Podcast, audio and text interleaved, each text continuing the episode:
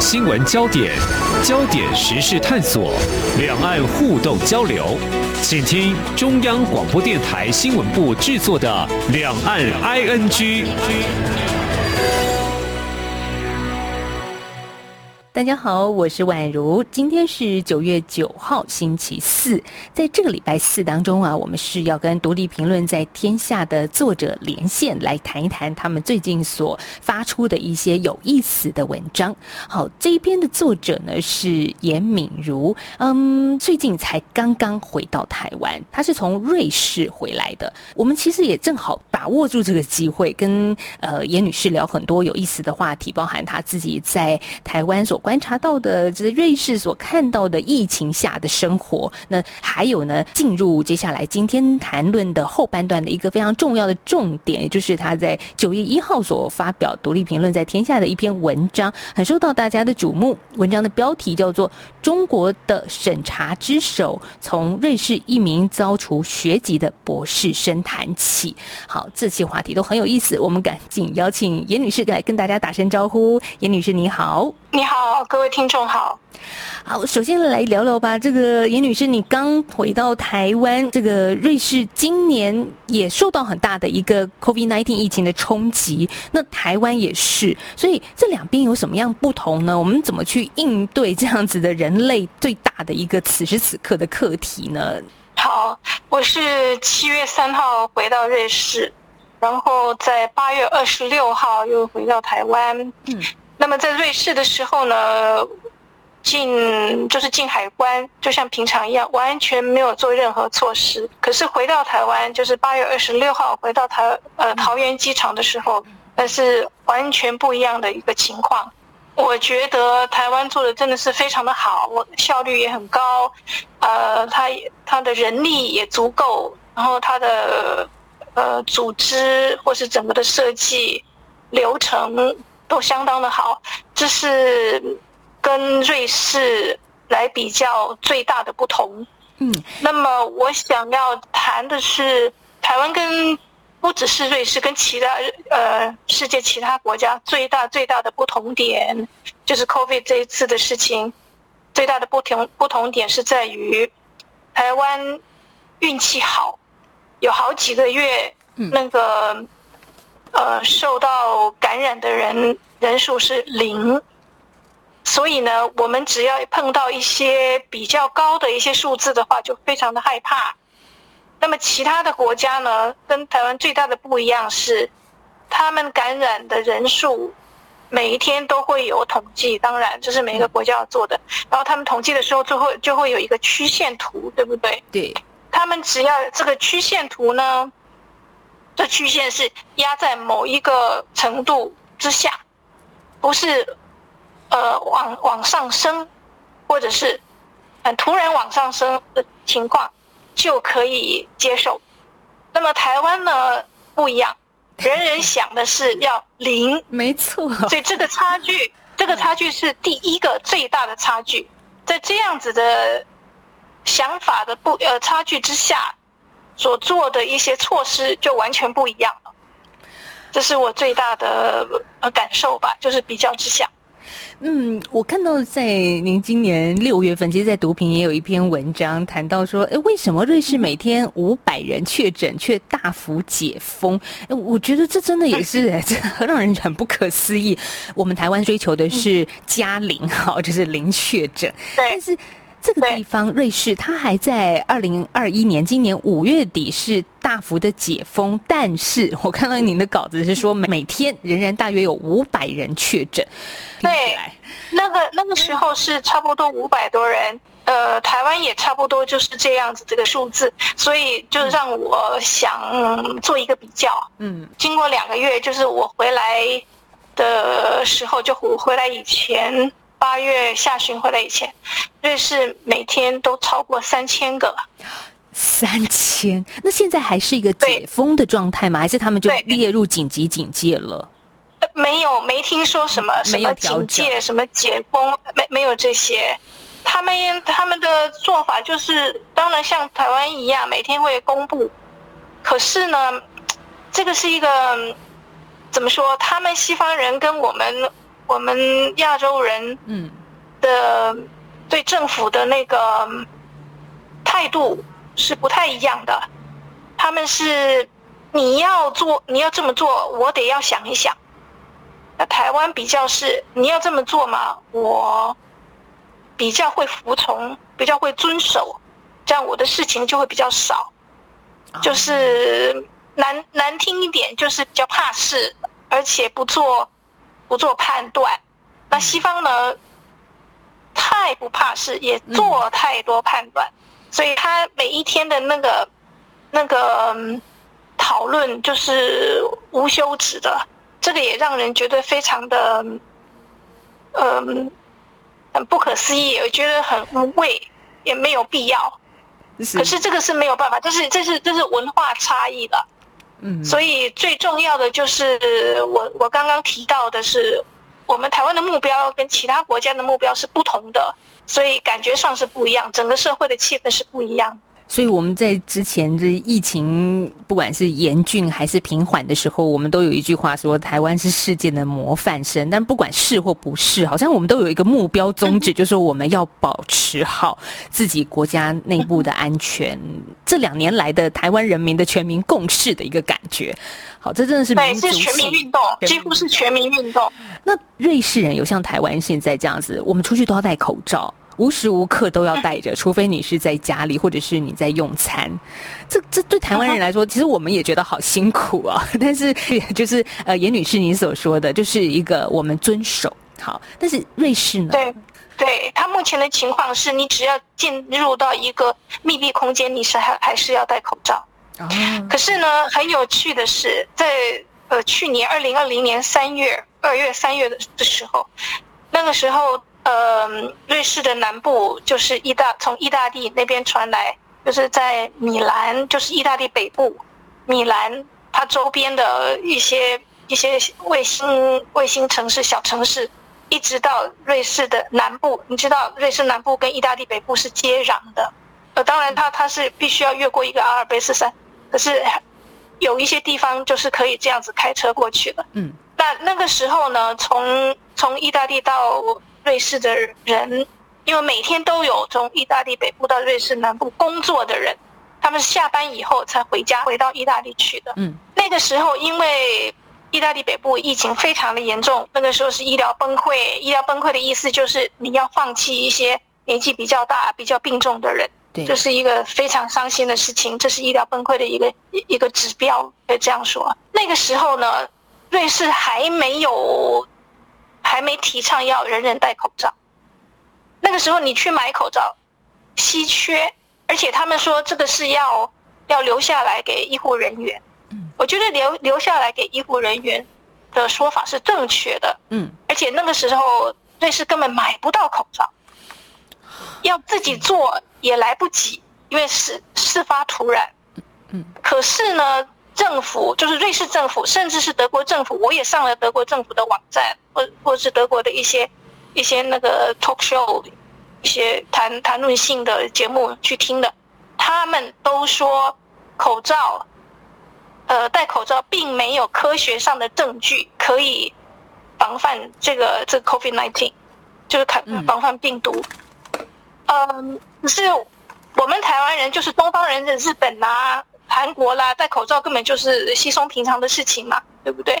所以我就从这个这个角度来谈，谈什么呢？我是我是认为，呃，即使不能百分之百，可是至少可以有一层的隔离，对不对？那你如果没有没有口罩的话，你至少可以自己做或自己想办法。是，可是，在在瑞士跟德国，就他们没有这样的概念，我我很心急。我那个时候呢，写的封信。给瑞士政府，就是他们的什么卫卫福部那一类的啊，瑞士政府还有给给报报社写的表达我的我的意见，就说戴口罩还是需要提倡的。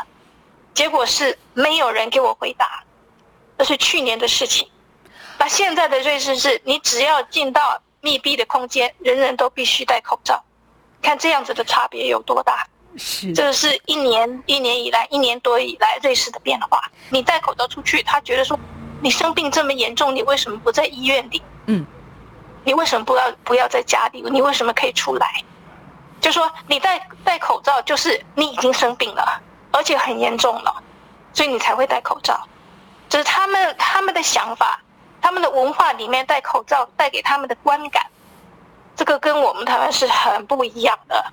所以不同的文化，就刚刚所讲的，不同的文化，不同的思维，对，所以出来的就是不一样的现象。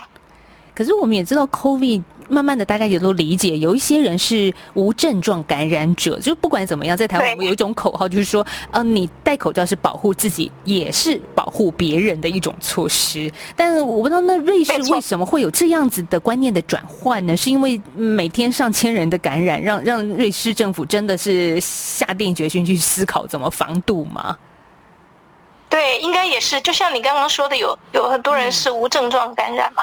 对，那那这个是这个这种情况之下，你除了戴口罩之外，你还能怎么样？你不能把全部的人都抓起来关起来，那是不可能的嘛。所以戴口罩就变成是一种至少啦，至少是一种一种某种程度的防范。然后再来就是大家都知道的，全世界都知道要洗手，要保持距离，就是这样子。好，我们的今天节目访问到是独立评论在天下的作者之一严敏如严女士，来跟我们谈到她今年六月份的一篇文章是为什么瑞士每天五百人确诊却大幅解封。啊，我我觉得真的蛮有意思的，因为其中有一段我看到严女士你说的，台湾的人口是近乎瑞士的三倍。我们当时就是今年中的时候，大概每天是两三百人确诊哦，我们是要三级警戒的，因为真的是吓死人了。可是瑞士大解封，每天人五百人确诊，可是他们却能够解封。好，这个是民族性。我们刚刚在谈到这个每每个国家看待政策或者是文化上面对这个指令所做的一个反应的不同。对，台湾还有除了文化之外呢，也是台湾跟中共的关系，以及瑞士跟中共的关系。嗯，台湾对中共是不不信任的，所以会我们我们会我们会有很很警很很警惕很警觉，这是一方面。第二个呢是地理因素，因为我们是一个岛，嗯，我们比较好控制从从天空来的，从海上来的。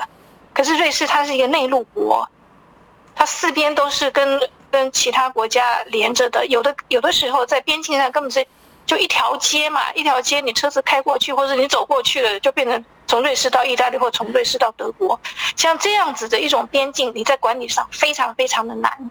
还有就是他们有一些。外来的人，一些难民，一些合法进入了或是不合法进入了，那这些人他们是不是在呃社会体系里面，或者是他们呃愿意脱离社会体系，那么就很难去遵守国家瑞士或是德国、奥地利、法国他们所定出来的规则。那这些人如果在边境上来来往往的话，真的是防不胜防，所以在这一点上呢，台湾是幸运的。对，除了除了刚刚的那个文化差异之外，嗯，就是还有我们对中共的提防，以及呃地理环境所带给我们的幸运比较好，要有好处的地方，这些都还是要再加进去。嗯，严女士刚刚也谈到一个很重要的是瑞士跟中国的关系哦，这当然我们跟大陆是很接近，就是隔壁邻居的概念。但是，呃，瑞士这么远的一个国家，怎么看中国呢？那最近也有一些文章，特别也是九月一号您所发布的发表的一篇文章，标题叫做《中国的审查之手：从瑞士一名遭除学籍的博士生谈起》。啊，这个一个博士生。怎么惹到了中国？然后呢？这件事情也在瑞士的新苏黎世报八月三号有一个大篇幅的报道，而且也有一些关键性的记录发展啊。那真的在台湾，我们当时就是八月初的时候看到这样的新闻，会觉得很奇怪，因为因为 这这两个国家，中国与瑞士地理位置相距甚远，但是现在的密切连结度或者是一个这种审查的这种恐惧。好像是存在于瑞士这个国家的，所以我想接下来我们就花后半段节目先来请严女士来聊聊这件事情。呃，中国在瑞士是这个样子，瑞士呃，一九四九年呃，中共成立他们的政权嘛，那个时候瑞士可能是第二个国家承认中共这个政权，第一个好像是英国，我我已经忘记了，这个还要再查。所以呢，它的它的历史就是中共呃建政以后，他们就有了来往了。那最近更是多了，就是最近二十年、十五年就就是更多了。那是出于经济考量，应该是在二零一四或是一五年的时候，呃，确切时间我不记得了，变成瑞士跟中国逐渐呃取消关税，就说两边两个国家货物往来取消关税，那当然不是一次取消，也不是嗯完全取消，它是渐渐渐渐的，可能是某一些呃某一些货物先。减减少多少百分比，然后再逐年再递减，在这种情况之下，他们的贸易额就会越来越增加，越来越增加，所以就变成经济上就结合的非常的密切。可是中国呢，它不是只要扩展它的经济而已，最重要最重要的要知道，中国是中共执政，中共中共最想要的，呃，就是他的政权不会受挑战。因为共产党不会灭亡，所以只要避开这个东西，在经济上什么东西都好说，什么事都可以做。这个就是，呃，瑞士跟中国之间最大的交集就是经济上。所以，瑞士跟中国在经济上的紧密连结，那再下一步，也就是严女士您刚刚所说的，中国希望要的更多，因为，因为它目标不是只有经济嘛。所以，学术上，我看到您的文章里面也也看到中国也插旗了很多的学术机构跟单位，就是或者是学生的奖助学金，也都有中国政府的一些资助啊。是的，是这个样子的啊，就像我们认为的，欧洲对于民主、自由跟人权应该是一个高标准的地方，但是他跟这样子的中国交朋友，怎么去看见中国的这一块呢？好，先这个是问题，实在是非常好。那么我们先想一想台湾的情况，我们是不是也是这样子呢？我们的我们被呃中共渗透的，是不是比瑞士还要厉害呢？被受到中共的审查，是不是比瑞士还要严重呢？那你说，你说台湾为什么不对，呃，中共提出人权的问题？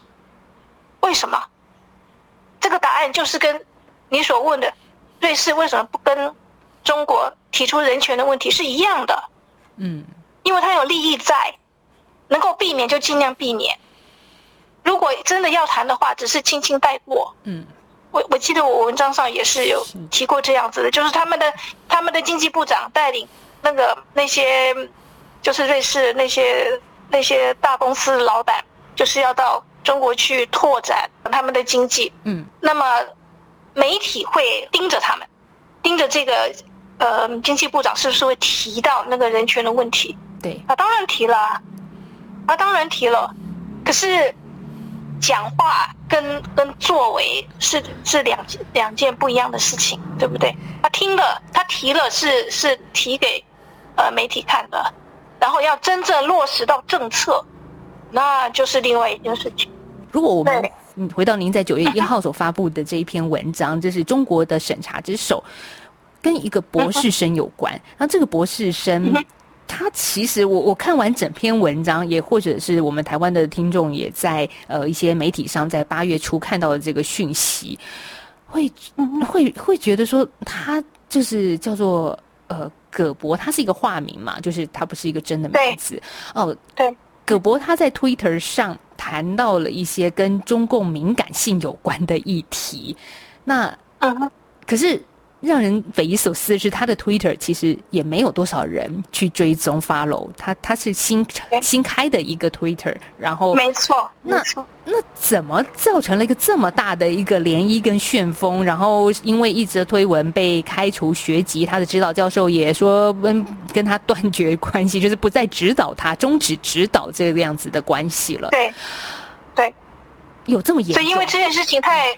这对这件事情太不可思议，所以瑞士本身呃也开始要调查，也开始要调查这样的事情，而且去呃去提到他这个 Twitter 上面写的内容的人，是一个中国人，可是他不是在瑞士，他是在他是在加拿大，他也是一个博士生。那我们应该要晓得，从中国出去的所谓啊留学生啊学者了，他们做一些什么事情？我看我看要多多看一下那个美国的右派媒体所提出的，这个他们不是纯粹的呃学习者或者是做研究的人。那么在瑞在刚刚你提到的这个这个例子就是。这件事情就是一个非常非常好的例子，因为这个 Gaba 就是这个葛博，他是以英文发言在 Twitter 上面写，嗯，所以呢，这个在加拿大的人他就忽然忽然就看到了。问题是为什么这个人会看都不在不认识的情况之下，他会去去看到才开 Twitter 不到几天的一个瑞士的人。写的几句话，这个想一想让人家不寒而栗。我不知道你是不是有这种感觉，所以这个是必须要追查下去的。就是说，这这个 Twitter 它本身是不是跟中共那边也有联系？我知道 Twitter 是把那个 Trump 的那个那个 tweet 把它把它封掉了。这件事情也让 Merkel 就是德国的那个总理也也大吃一惊，所以这个就。牵扯到美国的社交媒体，它是被呃渗透到什么程度，或者是说他们自审到什么程度，或者说他们在某种意识形态的驱动下，嗯，已经做到了什么程度，让这个加拿大的到在加拿大留学的中国的博士生、中国的留学生，能够在一个一个几亿呀没有人知道的这个 Twitter 里面。去看到，呃，瑞士这个博博士生他的几句发言而已。呃，葛博他是因为他也是曾经在武汉做研究嘛，那武汉我们也知道是 COVID 的的一个重要的爆发点。那当然在这个时间点，他有情感在那边。那他对于中国对疫情的一些政策啦、隐瞒啦，然后对新疆的打压，甚至谈到了习近平，好习大大。可是对于一个瑞士人，他管的太远也太多了，就是，所以啊，对呀，所以他们现在开始觉得很很奇怪，事情实在是不简单，是，所以他们现在也开始开始紧张了，没有错。所以也是因为这样，新苏黎世报身为一个媒体，他也去做了追踪报道，这件事情到底来龙去脉是什么？对，对，而且是将近一年的时间去做的。好，最后有追出什么来吗？就是你有什么样的关键可以让大家更明确的知道这件事情？但我就是多小心，就是就是要多小心。可是不是只有这件事情？诶，反送中的时候啊，反反送中，那香港，香港的那个苏黎世也有一个艺术高校，他们那边也有呃香港去的留学生嘛，所以香港的留学生跟瑞士自己的学生，他们就做了。做的哎，我忘记了反送中的这个呃一个一个展览，嗯，后来呢就变成中共大使馆，中国大使馆在在伯恩的中国大使馆就出面干预，就说你你们不可以嗯有这些展览，因为因为香港是我们的，所以呃中国不允许外国势力来干涉中国的事情，他是以这种。理由，来希望呃这个艺术高校能够能够撤展，就是不要有这个展出。后来他们嗯经过可能是高校的那个领导者，他觉得说这个是属于呃言论自由范围。嗯，如果他把他呃如果这个高校把这个展览就是。结束掉，或者是不让他，甚至不让他开展的话，是违背宪法，违背瑞士的宪法。嗯，所以就用就以这个理由呢，他还是展出了。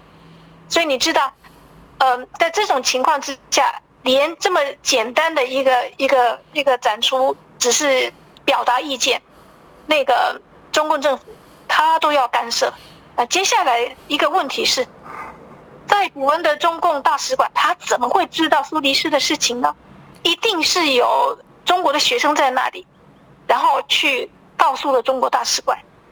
所以中国的留学生，大家都知道的，他不只是学生而已。如果我们来说，那瑞士跟中国的关系，如果是经贸的紧密连结，好，现在的手呢，刚刚也谈到了深入了学术自由的领域，但瑞士人好，当地的民众怎么看呢？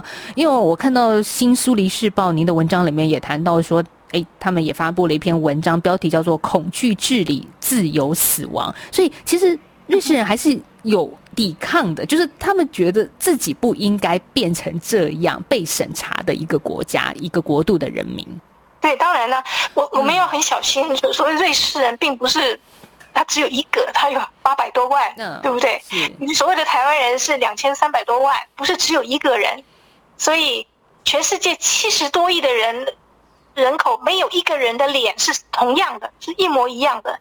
那你想想看，每一个人、每一个个体，他他的想法当然也不可能是相同的。嗯，所以我们在说瑞士人怎么样怎么样的时候呢，呃，必须要看是哪一些人，即使是同样右派，右派里面又又分分很多的那个，嗯，就以台湾为例吧，呃，什么绿绿绿色、蓝色、深绿、浅绿、深蓝、浅蓝都有，没错，对，所以这些东西都要都要分清楚的。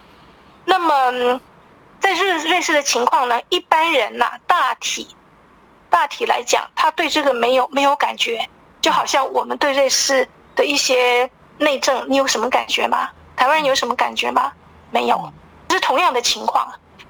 除了是当事人或者是媒体之外，平常人对这些无所谓，就看一看新闻，看一看也就过去了。那就是因为这样子，平常人看一看也就过去的情况，就会让中共有更多呃渗透的空间。嗯，那么在要警惕的是，媒体跟政治人物为什么他会是媒体？为什么是他是政治人物？他必须是不同于一般。那只要媒体跟政治人物多小心的话，那么就可以阻挡中共的这种渗透。这个是必须必须要要知道的。呃，台湾人大部分是喝珍珠奶茶啦，可是，呃，要小心中共是不是来渗透？呃，除了喝珍珍珠奶茶之外，也是要注意的事情。是这样子，对不对？所以严女士意思就是说，我们一般人其实都还是活在自己的日常当中了。如果我们不是那个博士生，不是跟中国做经贸往来这么密切的话，可能我们今天谈论的话题，听众朋友你也就觉得就过去了，其实也没什么，因为这件事情好离我是有距离感。对平常人，对对对，没错，就是这样。是，这也为什么我们身为媒体，每天要在节目里面透过大众传播的方式跟大家。来聊这些话题，我们也希望听众朋友听多了，你慢慢也都吸收一点点也可以，就是知道哦，原来这个世界正在如何发生什么样的事情。就是嗯，今天节目真的很有意思，我们请到的是独立评论在天下的作者严敏如严女士，她是第一位在德语区书写发表文章的台湾人，很荣幸的是她。刚好最近回到了台湾呢，我们也有机会呢，请他来做这个呃台湾跟瑞士之间防疫工作的对照。那当然也在节目的后半段谈到了很深入的中国跟瑞士之间的关系。那真的给大家开一扇世界的窗，但是只是一个小小的窗。有兴趣的话，其实可以上独立评论在天下，还有更多严女士在这相关的一些论述。那今天谢谢严女士接受我们的访问了，谢谢。好，好的，好的，好，再见。好，今天节目最后跟大家预告一下，因为我们在上个礼拜五有开放现场的扣印，所以有三个精美的邮册要送给参与互动的听众朋友。那谁是得奖者呢？我们在明天的两岸 ING 节目当中会正式的公布，千万别忘了锁定明天的节目喽！拜拜。